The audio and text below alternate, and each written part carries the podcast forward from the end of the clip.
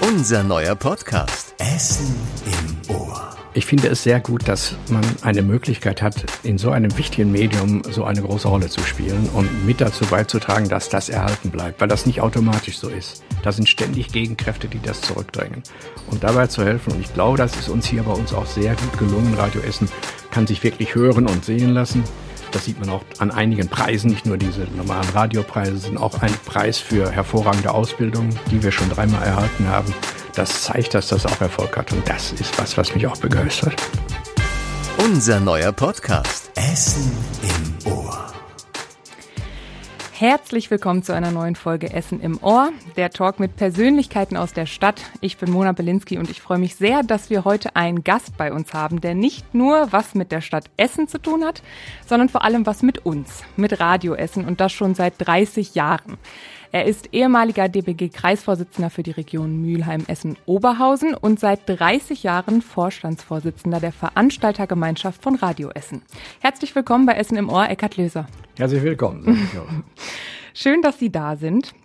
Herr Löser, das ist auch so ein bisschen so eine vorgezogene Jubiläumsfolge für uns heute. Am 1. April 1992 lief nämlich das erste Mal Programm auf Radio Essen, also vor gut 30 Jahren. Und äh, wir können ja mal reinhören, wie das damals so klang. Fünf, vier, drei, zwei, eins, null.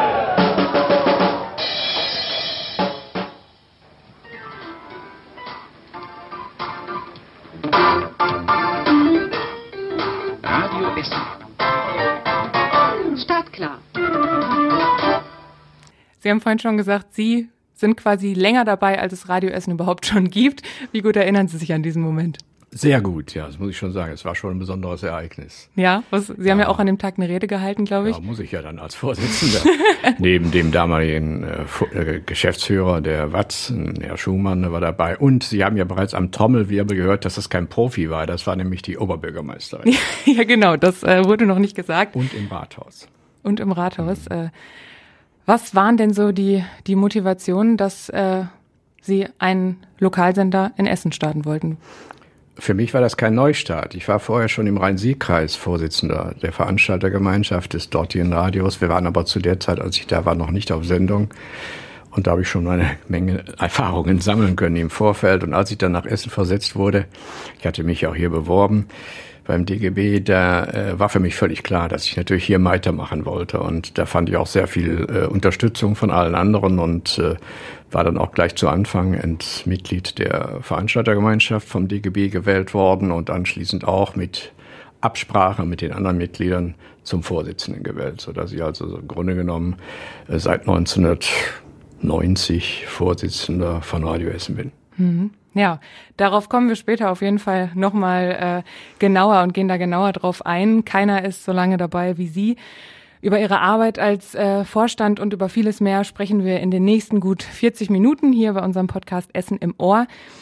Es geht ja aber vor allem auch neben der Arbeit um die Persönlichkeiten, die hier immer bei uns zu Gast sind. Das heißt, wir wollen auch Sie ein bisschen besser kennenlernen. Und äh, bevor wir jetzt direkt loslegen mit den großen Fragen, fangen wir deshalb erstmal an, wie gewohnt in unserem Podcast, mit unserem akustischen Steckbrief.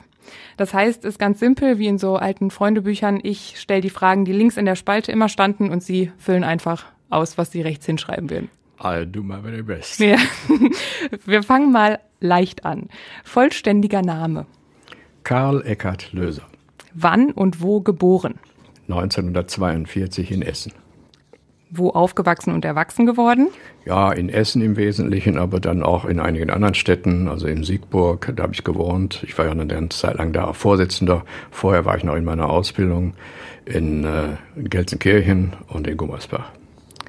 Aktueller Wohnort? Essen, selbstverständlich. Ihre aktuelle Jobbeschreibung?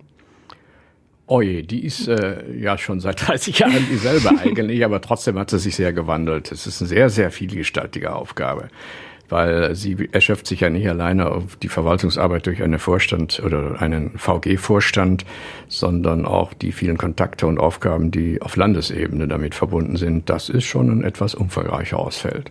Aber die Beschreibung ist einfach Vorstandsvorsitzender. Ja, ich bin der Vorstandsvorsitzende der Veranstaltergemeinschaft Lokalfunk Essen. Was das ist, werden wir sicher auch noch gleich behandeln. Genau. Hobbys oder Freizeitbeschäftigung? Das ist eigentlich meine wesentliche Freizeitbeschäftigung, muss ich ehrlich sagen. Aber ich habe natürlich weitere Hobbys, vor allen Dingen Zeichnen und Malen. Das habe ich immer schon gerne gemacht. Ich habe das auch eine Zeit lang äh, professionell gemacht, gegen Honorar, aber mache ich auch weiter für alle möglichen Gelegenheiten. Karikaturen. Karikaturen, Aquarelle und was auch immer. Sie können mich gerne mal besuchen, dann können Sie die ganzen Bilder sehen. ja, eine habe ich ja gerade schon gesehen. Das waren Sie selbst also, auf der Karikatur, die ja, ich gesehen habe. Das sollte ich sein, ja. das heißt, Sie, äh, wenn dann Malen Sie Karikaturen über sich selbst oder? Nein, über alles. Vielfach sind es auch einfach nur Figuren, die zu irgendeinem Thema passen oder zu einem Anlass, der gefordert ist. Feier, Feiern, Geburtstage oder sonstige Anlässe oder auch mal politische. Ich habe es auch in der Regel so gemacht, dass in, zu bestimmten Anlässen, Jahreswechsel, Weihnachten, Ostern oder was weiß ich, sende ich einmal irgendwelche passenden Zeichnungen aus der Zeit auch überall rum, zum Beispiel auch nach Radio Essen. Wollte gerade sagen, bestimmt sind da auch schon einige für uns entstanden. Lieblingsgericht? Das kenne ich eigentlich nicht, muss ich sagen. Ich bin da nicht sehr anspruchsvoll. Und äh, ich esse gerne auch was Deftiges. Ne? Also fällt mir zum Beispiel ein Grünkohl mit Mettwurst, finde ich sehr mhm. lecker. Ist allerdings nicht so empfehlenswert, wenn man darauf achten muss, da nicht zu sehr zuzunehmen.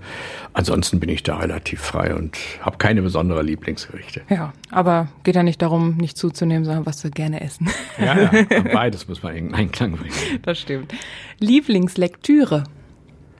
Auch da treffen Sie mich auf dem falschen Fuß. Ich lese eigentlich sehr wenig, muss mhm. ich sagen. Äh, da haben schon manche sich erstaunt gezeigt, aber ich bin keiner, der regelmäßig irgendwelche Bücher oder so weiter liest. Das habe ich als Kind mal machen müssen, weil ich dazu verpflichtet wurde von meinem Vater, der mit dem Lesen auch Bildung verband. Das hat mir keinen Spaß gemacht, den habe ich eigentlich bis heute nicht bekommen. Also was ich lese, sind meistens Dinge, die eigentlich mit meinen Interessen und mit meinen Aufgaben zu tun haben. Und natürlich Zeitungen, das Aktuelle, was dazu gehört. Ja, ich denke, in dem Job haben Sie auch genug zu lesen. Ne? Ja, nicht zu wenig. Ja. Liebstes Urlaubsziel? Seit 14 Jahren fahre ich regelmäßig mit einer Freundin nach Südtirol. Wir fahren auch eigentlich immer in dasselbe Hotel da. Jetzt zwei Jahre nicht mehr wegen Corona. Und das ist eigentlich schon immer eigentlich das liebste Ziel gewesen. Jetzt seit einigen Jahren fahren wir auch mal zwischendurch zum Bodensee, auch wunderschön. Und äh, natürlich auch zwischendurch mal so Kurzurlaube. Aber diese beiden Ziele haben mir immer schon am besten gefallen. Jetzt wird es ein bisschen schwieriger. Ihre größte Stärke? Hm, hm, hm. Das ist natürlich, na gut, äh, ich glaube, dass ich von mir sagen kann, dass ich sehr überzeugend reden kann und durchaus auch analytisch denken. Und äh, ich bin auch bereit zuzuhören, wobei das dann natürlich schon etwas mehr Anstrengung bedarf. Aber ich glaube, da liegen meine Stärken. Und äh, das war auch notwendig, um meinen Beruf überhaupt zu erlernen. Wenn Sie DGB-Vorsitzender einer Region werden wollen, dann müssen Sie solche Qualitäten haben. Sie müssen in der Lage sein, auch Hemmungen zu überwinden, um auch mal vor Tausenden zu reden. Das gehört auch dazu. Und auch Tausende mitzureißen. Das sind so Fähigkeiten, die sind dann sehr wichtig. Und ich glaube, dass das auch meine Stärken sind. Auch da kommen wir später nochmal drauf, wie Ihnen das vielleicht an mancher Stelle hilft oder schon geholfen hat größtes Laster im Gegenzug? Ja, ich esse gerne und muss mich ja beherrschen und tue das auch seit einiger Zeit, äh, weil ich auch sehr viel Übergewicht hatte. Und äh, ich bin von Natur aus kein Mensch, der von sich aus das große Interesse zu Aktivitäten hat. Ich habe ein gewisses Phlegma und das muss ich immer überwinden. Das ist schon eine gewisse Schwäche. Die kostet schon einiges an Kraft. Das war's mit dem Steckbrief. Jetzt kommen wir mal so ein bisschen ins Thema zu Ihrem Job. Ähm, jetzt kann man erstmal so sagen, dass die meisten Arbeitnehmer oder Arbeitnehmerinnen die Mitglieder von so einem Vorstand, äh, die Mitglieder von einer Veranstaltungsgemeinschaft eigentlich nur beim Bewerbungsgespräch und danach oft nie wiedersehen. Deswegen müssen wir vielleicht noch mal so ein bisschen aufdröseln, wie das mit der Veranstaltergemeinschaft und der Betriebsgesellschaft bei uns so aussieht, weil das ist vielleicht nicht ganz so klar. Das würde ich am liebsten Sie erklären lassen, aber nicht im Jahr 2022, sondern auch noch mal im Jahr 1992. Es gibt eine klare Trennung im Landesrundfunkgesetz. Auf der einen Seite gibt es die Veranstaltergemeinschaft, die ist für das ganze Programm verantwortlich, gestaltet das Programm, stellt die Redaktion ein und so weiter. Und auf der anderen Seite gibt es die Betriebsgesellschaft, die ist dafür zuständig, alles zu kaufen und alles zu bezahlen. Aber die ist auch die einzige, die über die Werbung Einnahmen machen darf. Würden Sie heute noch genauso beschreiben? Das ist schon so richtig, ja. Man könnte ein paar ergänzende Worte dazu sagen, aber das ist, im Kern ist das genau richtig. Dann fügen Sie die gerne hinzu, die ergänzenden Worte. Ja, es äh, gibt ja dieses Modell, dieses sogenannte Zwei-Säulen-Modell. Und das ist eine Fiktion, als würde der Lokalfunk von zwei gleichen Säulen getragen. Das wird eigentlich dem Auftrag des Lokalradios nicht gerecht. Das heißt, im Landesmediengesetz Daraus, das geht daraus deutlich hervor. Die Veranstaltergemeinschaft ist Träger des Lokalfunks, bestimmt das Programm, ist Arbeitgeber und muss dafür sorgen, dass die gesetzlichen Vorgaben des Landesmediengesetzes eingehalten werden. Und da heißt es dann, da sie ja vermögensloser Verein sind, sie bedienen sich einer Betriebsgesellschaft um die nötigen Mittel zu bekommen für die ganzen Kosten, für die Personalkosten, für die, die Technik und alles andere. Das, das macht eigentlich mehr deutlich, welchen Rang die beiden haben, Betriebsgesellschaft, Veranstaltergemeinschaft. Mhm. Das hat sich in dem Bewusstsein mit der Zeit ganz anders dargestellt. Heute, muss ich ehrlich sagen, habe ich oft den Eindruck, als ob die äh, Betriebsgesellschaften mehr Gewicht haben bei allen Entscheidungen als die Veranstaltergemeinschaften. Es ist ja so eine alte Erfahrung, wer das Geld hat, der bestimmt die Musik und das scheint auch manchmal hier der Fall zu sein. Das ist also eine schwere Aufgabe, der man gegen, die man regelmäßig gegenarbeiten muss. Hm. Will ich nochmal zum Anfang, äh, was Sie gerade gesagt haben, äh, zurückkommen. Sie haben gesagt, die Veranstaltergemeinschaft ist für das Programm verantwortlich. Was heißt das denn konkret? Inwiefern entscheiden Sie über das Programm? Wie kann ich mir das vorstellen? Wir entscheiden nicht im, über das Programm im Einzelnen. Das äh, Landesmediengesetz oder der Lokalfunk in Nordrhein-Westfalen ist ja eine ziemlich einmalige Veranstaltung. Die gibt es ja in der ganzen Bundesrepublik nicht nochmal. Wir sind ein privates Lokalradio, das sich durch Werbung finanziert, aber die Ansprüche, die qualitativen Ansprüche an das, was wir an Programm senden, sind sehr hoch, vergleichbar mit dem WDR. Und das ist natürlich eine schwere Aufgabe. Der WDR verfügt über ungeheure Mittel, sage ich jetzt mal aus meiner Sicht, durch die Gebühren, die man zahlen muss, während wir nur das leisten können, was wir letztendlich mit der Werbung auch finanziert bekommen. Insofern ist das schon eine, ein sehr großer Unterschied. Wie war nochmal jetzt Ihre Frage? Wie ich mir das vorstellen kann, dass äh, Sie über das Programm entscheiden, weil wer wer sitzt denn da im, ja, im das über das Programm selbst entscheidet natürlich in erster Linie der Chefredakteur mit seiner Redaktion. Aber äh, ich komme zurück auf die Zusammensetzung der Veranstaltergemeinschaft. Das hat am Anfang sogar eine Verfassungsklage der damaligen CDU gegeben gegen dieses Gesetz, weil es der, der breiten Vielfalt nicht entsprach. Aber es ist so gestaltet, dass die Mitglieder der Veranstaltergemeinschaften aus allen gesellschaftlich relevanten Gruppen zusammengesetzt sind. Die sind vom Gesetz genau vorgegeben, bis auf einige Ausnahmen. Und damit ist sichergestellt, dass die Verantwortlichen fürs Programm die gesamte Gesellschaft in Essen vertreten, wie in allen anderen Verbreitungsgebieten auch. Und damit, das ist auch dann anschließend vom Verfassungsgericht bestätigt worden, dass das so ging. So, die, bei denen liegt die Verantwortung. Aber das sind ja keine Fachleute, das sind keine Redakteure. Das wollte ich gerade fragen, da sitzen ja keine Redakteure. Ja, doch auch. Auch, Aber ja? ja, es schließt ja nicht aus. Da ist von, von den Gewerkschaften, von den Journalistengewerkschaften ist jemand drin. Und auch durchaus können auch andere, die von bestimmten Gruppen benannt werden, durchaus auch Journalisten sein. Das kommt auch immer wieder vor. Also das ist nicht so, dass das keiner, dass alles Laien sind, aber sie bringen diese Voraussetzungen nicht automatisch mit. Und es wäre auch völlig unmöglich und undenkbar, dass die Veranstaltergemeinschaft ständig der Redaktion da reinfummelt oder ständig sie unter Druck setzt. Da ist ja auch eine gewisse Gefahr drin. Ich habe auch immer sehr darauf geachtet, dass dieser Gedanke und die Idee oder dieses Selbstverständnis bei den Mitgliedern nicht hochkommt. Wir sind verantwortlich, wir bestimmen, was gemacht wird und wir kümmern uns tagtäglich darum, äh, wie denn das Programm abläuft. Das kann nicht gemacht werden, das funktioniert nicht. Damit könnten wir kein solches Programm machen, das überhaupt noch Hörer findet. Und davon leben wir. Wir brauchen Reichweite, denn nur durch die Reichweite kann man auch Geld verdienen. Aber Sie hören sich dann schon Teile des Programms an und sprechen darüber, diskutieren darüber. Oder wie, also, wie sieht das dann aus? Falls sich das nicht rumgesprochen hat, es gibt in meiner Wohnung, und die ist ziemlich groß, keinen Zimmer, wo nicht im Lautsprecher Radio Essen zu hören ist. Natürlich weiß ich das. das heißt, äh, Sie hören sowieso immer, immer. und äh, entscheiden dann einfach, egal äh, wann, wann Sie wo sind, da denken Sie jeden Tag schon mal einfach drüber, drüber nach, wie Ihnen das so gefällt, was da läuft. Äh, einmal das, äh, und ich muss auch zugeben, also wenn, wenn ich mich nicht bemerkbar mache, dann können sie alle zufrieden sein, dann hat der Vorsitzende sich nicht geärgert. Und das tue ich aber trotzdem, wenn ich merke, das ist jetzt aber gerade nicht so gut gelaufen, passiert ja immer mal, nehme ich auch niemandem übel, dann kann es auch sein, dass ich mal anrufe und einen Hinweis gebe. Das ist manchmal demjenigen, der gerade moderiert oder gerade zu hören ist, äh, vielleicht gar nicht bewusst. Mhm. Ich gehe da nicht hin und sage, das hast du gefälligst zu unterlassen, aber manchmal ist das so ein Hinweis. Das mache ich auch bei Radio NRW, unserem Rahmenprogrammanbieter, die dann erst noch mal ganz stutzen, wie denn einfach so ein VG-Vorsitzender aus Essen da ihnen da in das Programm fummelt. Aber das ist eben manchmal, also manchmal kommen sie mit der deutschen Sprache auch nicht so zurecht, mit dem Genitiv oder so. Das kommt auch immer selbst bei Radio NRW vor. Ne? Also das ist eine Aufgabe von Ihnen als Vorstand, aber was äh, gehört ja. noch dazu? Das ist nicht die eigentliche Aufgabe, sondern das ist, das ist so ein Fall, wo ich dann auch mal eingreife, sage ich. Ne? Mhm. Aber die Aufgabe ist natürlich in erster Linie sicherzustellen, dass der, die Rahmen, des, der Rahmen des Programms, der Rahmen der Redaktionsarbeit, die ganzen Auseinandersetzungen mit den Betriebsgesellschaften, da könnte ich Sie ja nun lange mit unterhalten, was ich da im Laufe meiner Zeit alles erlebt habe. Sie müssen ja eines sehen, ein Unternehmen, ein Privatunternehmen in unserem Land ist ja in erster Linie ein Wirtschaftsbetrieb, ein Wirtschaftsunternehmen. Egal welches, was sie auch immer produziert, das Hauptziel ist, einen Ertrag zu erwirtschaften. Das ist beim Lokalfunk anders. Wir leben zwar auch von Werbung, aber der Lokalfunk hat nicht die Aufgabe, Geld zu erwirtschaften. Die Betriebsgesellschaft schon. Und jetzt gibt es eine große Interessenkollision. Und da muss man eben Position bewahren. Und da kann ich Ihnen sagen, habe ich Auseinandersetzungen gehabt, die möchten Sie gar nicht wiedergehört haben.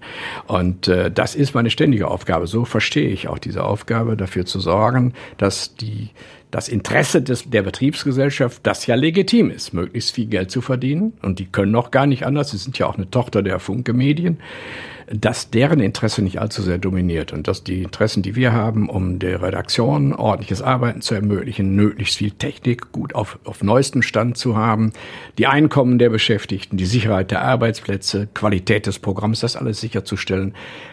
Dafür müssen wir der Redaktion den Rücken frei halten. Das ist Aufgabe der, Ver der Veranstaltergemeinschaft und insbesondere des Vorstandes. Das heißt, als Vorstand darf man auf jeden Fall nicht konfliktscheu sein. Im Gegenteil, ich habe sicher nicht den Ruf, konfliktscheu zu sein. Ich wollte, darauf wollte ich hinaus. Ihnen eilt der Ruf quasi voraus, dass Verhandlungen Ihre Spezialität sind, sage ich mal so. Woher kommt denn das Verhandlungsgeschick? Haben Sie das irgendwo gelernt oder waren Sie im Debattierclub in der Schule oder also, ob das, das, immer Verhandlungsgeschick ist, weiß ich nicht. Äh, das geht manchmal so hoch her. Ich bin auch ganz froh, dass ich zwei Stellvertreter habe bei den Verhandlungen, äh, die dann auch schon mal ein bisschen abbremsen wenn mir vielleicht die Pferde durchgehen. Das kann mir auch passieren. Aber es war natürlich auch äh, wichtige Voraussetzung für meinen Beruf, den ich vorher hatte als DGB-Vorsitzender, als Gewerkschafter überhaupt. Da lernt man sehr wohl äh, alles Mögliche an Instrumenten, um sich gegen die Interessen der Arbeitgeber durchzusetzen. Da schlägt natürlich immer noch mein Herz, das ist ganz klar. Und ich gehe einfach mal davon aus, dass da auch die Beschäftigten von Radio Essen ihren Vorteil von haben. Gibt es irgendeine Verhandlung, die Ihnen bis heute im Kopf geblieben ist, wo Sie mit so... Mehrere, ja. mehrere, da könnte ich jetzt, mache ich lieber nicht.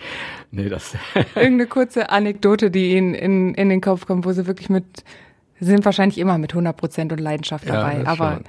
Also ich will mal ein Beispiel nennen. Wir hatten den äh, ehemaligen Stadtkämmerer bei uns als Vorstandsmitglied, relativ jung.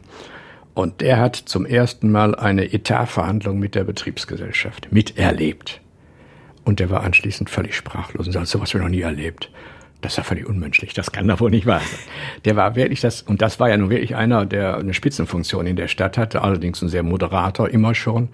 Aber der war nun wirklich völlig platt. Das hat er sich nicht vorgestellt, dass das zu seiner täglichen Arbeit im Vorstand gehört. Das ist heute nicht mehr ganz so, muss ich sagen. Aber was heißt das denn? Das wird, da ja, wir haben uns gefetzt, ja, bis das auch. Wir haben uns wirklich gefetzt, muss man sagen. Und äh, wir sind auch schon, als wir uns mal nicht einig wurden, das haben wir dann im Endeffekt doch immer hingekriegt, muss man schon sagen. Aber es ist auch schon mal passiert, dass wir in ein neues Jahr gegangen sind ohne einen neuen Etat. Gott sei Dank ist das Landesmediengesetz so äh, ausgestattet, dass man dann das, das laufende, den laufenden Etat des vergangenen Jahres fortschreiben kann. Das gibt uns die Sicherheit, dass uns die Mittel nicht verloren gehen, denn sonst hätten wir ja keinen Etat im nächsten mhm. Jahr. Und äh, das war auch gut so. Aber es bedurfte dann wirklich einiger Nachverhandlungen, um letztendlich doch zum Konsens zu kommen und dann einen neuen Etat abzuschließen. Das haben wir nur einmal erlebt, aber ausschließen will ich das für die Zukunft trotzdem nicht. Das heißt, da geht's aber regelmäßig richtig zur Sache. Es ist heute nicht mehr ganz so, muss ich sagen. Wir haben die, zum Beispiel den Etat fürs nächste Jahr mit einer einzigen Sitzung verhandelt. Das ist ganz neu. Das habe ich eigentlich vorher noch nie erlebt. Da hat es ganz andere Mengen von Sitzungen gegeben. Mitglieder einer Veranstaltergemeinschaft und auch Sie machen das ja ehrenamtlich, also neben Ihrem Hauptjob. Deswegen gibt's da ja so die Mentalität oft, dass äh, der Vorstand alles macht und der Rest nickt das ab. Wie ist das bei Ihnen? Äh, machen Sie alles? Machen Sie die Nein, Arbeit? wir machen nicht alles. Äh, ich weiß, dass es in manchen Veranstaltergemeinschaften so läuft und ich kann das auch nachvollziehen. Da hat man viermal im Jahr eine Mitgliederversammlung und es ist ja doch ein sehr, sehr komplexes Thema, was da abgehandelt wird. Ist auch kein Fachmann und je nachdem, wie weit man interessiert ist und wie weit man zwischendurch informiert wird, kommt dann oft auch nicht viel. Aber wir sind sehr daran interessiert, unsere Mitglieder möglichst immer auf den aktuellen Stand zu haben, was so die Themen anbelangt, was die Auseinandersetzungen anbetrifft. Und so dass also das Interesse der, der Mitglieder immer mitgezogen wird und auch zwischendurch. Und äh, ich muss auch sagen, wir haben immer beschlussfähige Mitgliederversammlungen, nicht selten auch vollzählig. Und das ist schon eine Ausnahme. Und äh, ich erinnere mich, ich darf das einfach mal so sagen, wie der jetzige Geschäftsführer des Verbands Lokaler Rundfunk, das ist unser Interessenverband, der zu Anfang äh, alle Veranstaltergemeinschaften mal besucht hat, äh, wie der dann bei uns war und äh, hinterher da seine Meinung zu abgab, sagte war ich ganz erstaunt. Da sind ja alle kleine Lösers, nicht wahr? Die sind ja alle auf einer Seite. Das muss ich wirklich sagen. Wir haben fast immer einstimmige Beschlüsse. Und die sind nicht immer einfach alle kleine Löser. Ja, gut. Das hat er so gesagt. Ich hätte sonst nicht von mir aus zitiert. Das heißt, Sie kriegen aber äh, neue Mitglieder, kriegen dann von Ihnen auch erstmal eine Einführung, wie es oh, da ja. zur Sache geht. Ja, und dann. Das, ja, ist nicht so, wie es zur Sache geht, sondern das ist meine Aufgabe. Das kann ich natürlich keinem aufoktroyieren. Es gibt auch einige immer, die sagen, nee, will ich nicht. Aber in der Regel ist das so, ich biete es jedem an, der neu, meiner Güte, das ist so komplex, da kommt man rein und hat keine Ahnung. Und äh, das ganze System, die Aufgabe der Veranstaltergemeinschaft, Redaktion und dergleichen, diese Rollen, die wir haben, der rechtliche Rahmen, alles das sind ja Themen, in die muss man reinwachsen.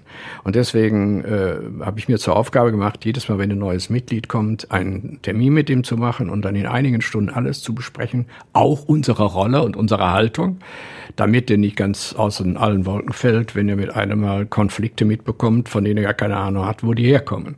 Alles das ist mir sehr wichtig. Deswegen, das hat aber auch dazu geführt, dass der Vorstand und auch ich als Person bei den Mitgliedern dort ein sehr hohes Vertrauen genießen und wir durchaus auch mal was zur Sprache bringen können und damit auch auf Resonanz stoßen, das nicht so automatisch von allen gutiert wird. Das funktioniert aber. Ne? Ich habe es auch schon mal erlebt, dass die Mitglieder uns tatsächlich unserem Vorschlag nicht gefolgt sind und ich war trotzdem stolz drauf, weil es war eigentlich ein Vorschlag, der sich von unserer bisherigen Haltung etwas abhob, der doch ein bisschen anders war. Aus der Überlegung, aus verschiedenen Überlegungen, die wir angestellt hatten, unsere Mitglieder haben dann aber gesagt, nee, machen wir nicht, das haben wir immer anders gewollt. Das hat mich gefreut, weil das Zeichen dafür ist, dass wir durchaus auch selbstbewusste Mitglieder haben, die nicht alles machen, was der Vorstand sagt. Darum geht's ja, ne? Mhm. Was glauben Sie, wie viele Sitzungen haben Sie in Ihrem Leben schon mitgemacht und Versammlungen? Äh. Ich meine, Sie sind ja drei, nicht nur 30 Jahre im Vorstand von Radio Essen, davor waren Sie ja auch schon. Oh, das ist ja Wahnsinn. also wir haben uns jetzt mal vor einiger Zeit vorgenommen, äh, schon mal jeden Monat eine Vorstandssitzung zu machen. Dann zusätzlich kommen viermal im Jahr die Vorstandssitzung vor den Mitgliederversammlungen. Und dann gibt es aktuelle Anlässe, wo man eine Sitzung macht und auch Treffen mal, die man nicht so sehr als Sitzung bezeichnet. Die Sitzung machen wir immer formal korrekt mit Protokoll und dergleichen. Das ist auch sehr wichtig, denn wenn man da was beschließt und es hinterher eventuell in Frage gestellt wird, muss man ja überlegen können, dass es ordentlich zustande gekommen ist. Da, da lege ich auch große Wert drauf, dass das formal korrekt ist. Ja, da sind ja dann schon im Jahr bestimmt so 20 Sitzungen, die automatisch stattfinden. Ich mache das, sagt mal einfach, will jetzt gar nicht mehr von den Sitzungen und, Kon und Konferenzen reden, die man auf Landesebene hat. Ich äh, bin auch öfter schon mal als Berater beim VLR gewesen. Seit einiger Zeit bin ich Mitglied der Tarifkommission. Das ist auch schon ein schwieriger Job, weil ich ja Arbeitgeber bin. Und das von Herzen natürlich ein Arbeitnehmer. Das ist auch nicht so einfach. Und da könnt ihr mal hochrechnen, rechnen Sie das mal 30, nee, dann haben Sie so etliche Hunderte, wenn es in die Tausende geht von Sitzungen und Terminen. Und bei allen waren Sie immer anwesend oder fe Ja, ich rede jetzt nur von denen, wo ich dabei war. Ne? Ja, es ist schon was, aber es ist auch eine lange Zeit, muss äh. man ja sagen. Mhm. Lassen Sie auch nie eine ausfallen, ne? Yes. Doch, kommt auch vor. Also, also eine Vorstandssitzung natürlich nicht, wenn ich der Vorsitzender bin mit drei Vorstandsmitgliedern. Das ist ganz selten gewesen, dass ich ausfallen lassen musste.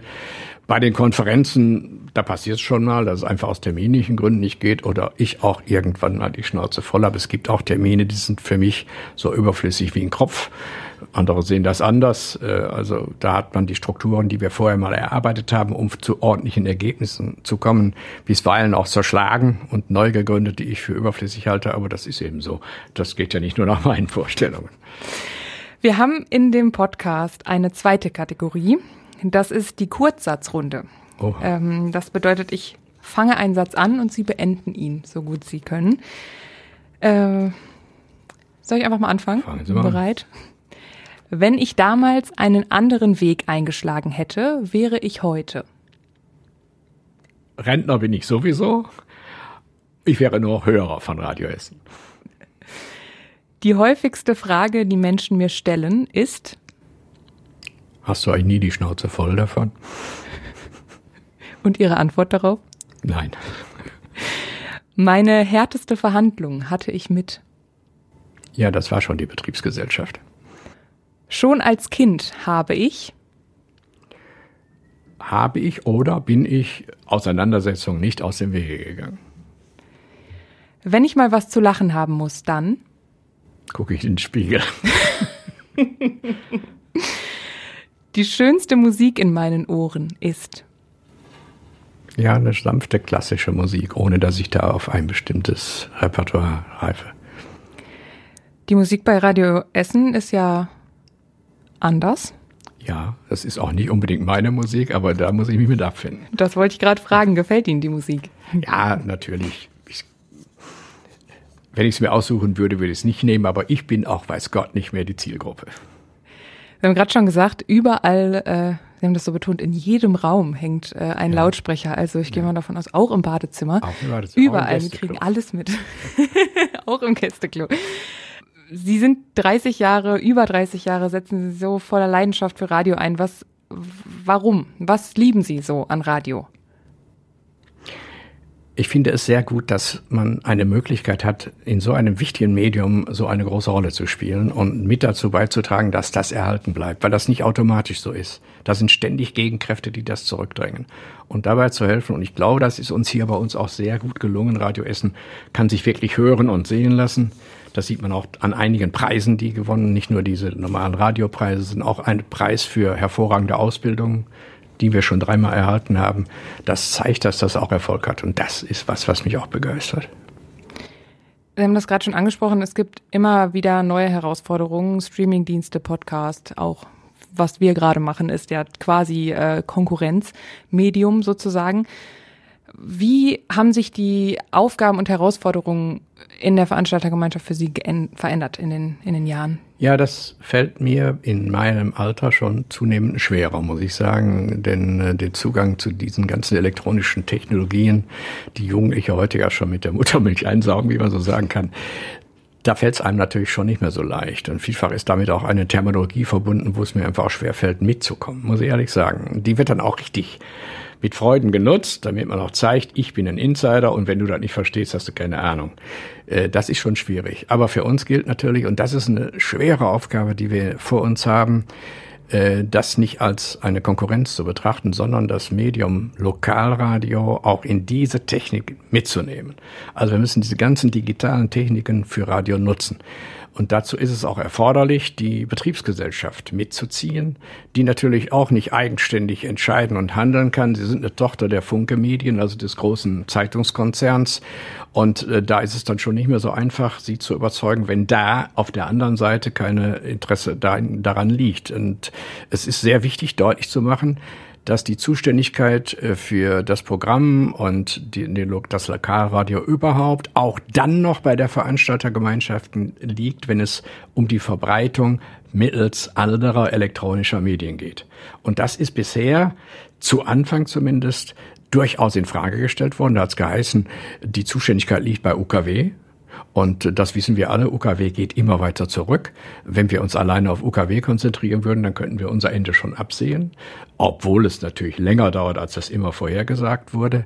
Aber es ist schon richtig, wenn man sich darauf bezieht, ist Radio, der Lokalfunk in absehbarer Zeit tot.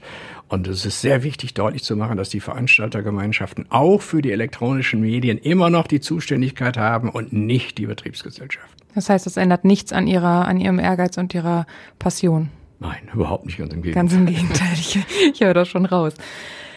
Was liegt denn aktuell so bei Ihnen auf dem Tisch? Naja, im Wesentlichen haben wir das jetzt ja schon alles angesprochen. Jetzt geht's, also ich sage mal, auch um, um was Positives zu sagen. Ich habe schon den Eindruck, als äh, ob wir jetzt zurzeit mit der Betriebsgesellschaft in, in eine bessere Form der Zusammenarbeit gekommen. Ich muss nicht immer streiten. Wenn das Ergebnis stimmt, ist es eigentlich auch schöner dabei, nicht federn zu lassen. Aber äh, ich glaube das auch. Wir haben jetzt auch einen Termin vor uns, wo wir uns über viele Fragen, die offen sind, seitens der Betriebsgesellschaft und seitens der Veranstaltergemeinschaft, wie ich meine, ganz äh, kollegial unterhalten können und nach Wegen suchen, wie wir da zurechtkommen. Und äh, wenn das der Fall ist, sollte mir das recht sein. Ich bin auch durchaus bereit, auf andere Weise damit umzugehen, aber das ist schon besser so. Und wenn das gelingt, dient es natürlich auch dem Radio, weil diese Konflikte, so wichtig sie ja sind und manchmal auch unverzichtbar, sind nicht gerade förderlich für die Atmosphäre im Sender und auch in der Veranstaltergemeinschaft. Wenn es anders geht, wäre es auch besser.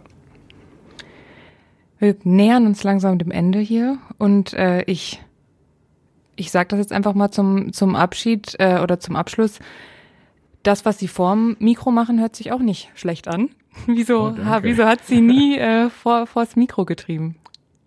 Nein, das kann nicht sein, dass ich das. So habe ich das nicht missverstanden, diese Aufgabe. Ich möchte auch gerne mal. Nein, nein, tut mir leid. Mir fehlt auch die Disziplin dazu und äh, ich bin auch zu. Ich müsste auch sehr, sehr viel Sprachübungen machen. Ich weiß ja genau, was der Chefredakteur allen Beschäftigten hier antut mit all den Schulungen, der, was ein Außenstehender ja gar nicht wahrnehmen kann, äh, was damit an Mühen und und Qualität verbunden ist, was man auch als Laie gar nicht so hört. Das weiß ich aber und dazu fehlt's mir, muss ich ehrlich sagen. Da wäre ich nicht dran interessiert und äh, äh, ich möchte auch schon gar nicht meine Funktion, die ich habe, dazu missbrauchen, äh, den Sender mit mir zu belasten. Das muss nicht sein. Das heißt, Sie selber würden sich nicht einstellen, wenn Sie sich. nee, glaube ich nicht. Also ich, so einfach jedenfalls nicht. Vielleicht für eine Spezialaufgabe mal, aber nicht also auf Dauer als Moderator oder so bestimmt nicht. Ne? Herr Löser, ich bedanke mich ganz herzlich für die Einblicke und das Gespräch heute. Das war es schon wieder mit dem Podcast Essen im Ohr. Wir freuen uns wie immer über Feedback, Kritik, Lob oder Fragen. Die könnt ihr einfach schicken an podcast.radioessen.de. Denkt auch dran, Essen im Ohr gibt's jetzt nur noch alle zwei Wochen. In der Zwischenzeit könnt ihr in unsere anderen Podcasts von Radio Essen reinhören, zum Beispiel unsere Podcast Redebedarf oder der Tag in fünf Minuten, unserem täglichen Nachrichtenpodcast mit allem Wichtigen aus der Stadt. Zum Abschluss äh, kann ich Sie noch fragen, haben Sie noch zum Jubiläum ein Glückwunsch, äh, eine Glückwunschnachricht, die Sie äh, an den Sender Radio Essen richten wollen? Ja, das schon. Also ich bedanke mich sehr dafür, was die Redaktion hier leistet und dass sie auch der Chefredakteur vor, vor allem, aber auch die ganzen Redakteure und Redakteurinnen voll dahinter stehen, sich das Letzte abverlangen, was das Programm anbelangt und auch die Zeit mit Corona hervorragend überstanden haben. Das war schon sicher eine große Leistung und eine große Belastung. Vielen Dank. Vielleicht darf ich Sie trotzdem noch zum Abschluss fragen. Keiner ist so lange dabei wie Sie. Das haben wir jetzt heute gut und oft herausgehört, aber wie lange wollen Sie denn noch dabei sein? Ja, da muss ich Ihnen leider sagen, dass das nicht mehr lange sein wird. Ich wollte ja schon im vergangenen Jahr aufhören. Ich wollte mich aber nicht von unseren Mitgliedern per Bildschirm verabschieden nach 30 Jahren. Und äh, das ging dann also nicht. Ich mache mir große Hoffnung, dass ich in der Mitgliederversammlung im Juni mit allen nochmal zusammen eine Mitgliederversammlung erlebe und mich von, mit Handschlag von allen verabschieden kann. Und, und dann ist es vorbei. Und dann wird eine Nachfolge gesucht? Nein, den sucht man vorher. Das kann ich doch nicht. Nein, das, das kann ich. Dafür ist mir mein Radio zu lieb. Das äh, ist alles vorbereitet. Das ist dann ein Akt, der geht dann so über die Bühne. Das haben wir auch mit den Mitgliedern bereits vorbetroffen. Und mein Nachfolger wird äh, Sinan Kumro sein, der auch im Vorstand ist seit einiger Zeit, im Vorfeld schon hineingekommen dafür. Und da haben die Mitglieder auch schon mitgezogen, gesagt, jawohl, das wird dann dein Nachfolger. Das klingt jetzt relativ locker, wie Sie das sagen, wird aber trotzdem sch schweren Herzens ich passieren. Ich muss ja jetzt keine Tränen dabei zu vergießen, das kommt vielleicht noch hinterher. Vielen Dank für das Gespräch. Danke auch. Essen im Ohr. Der Podcast-Talk von Radio Essen.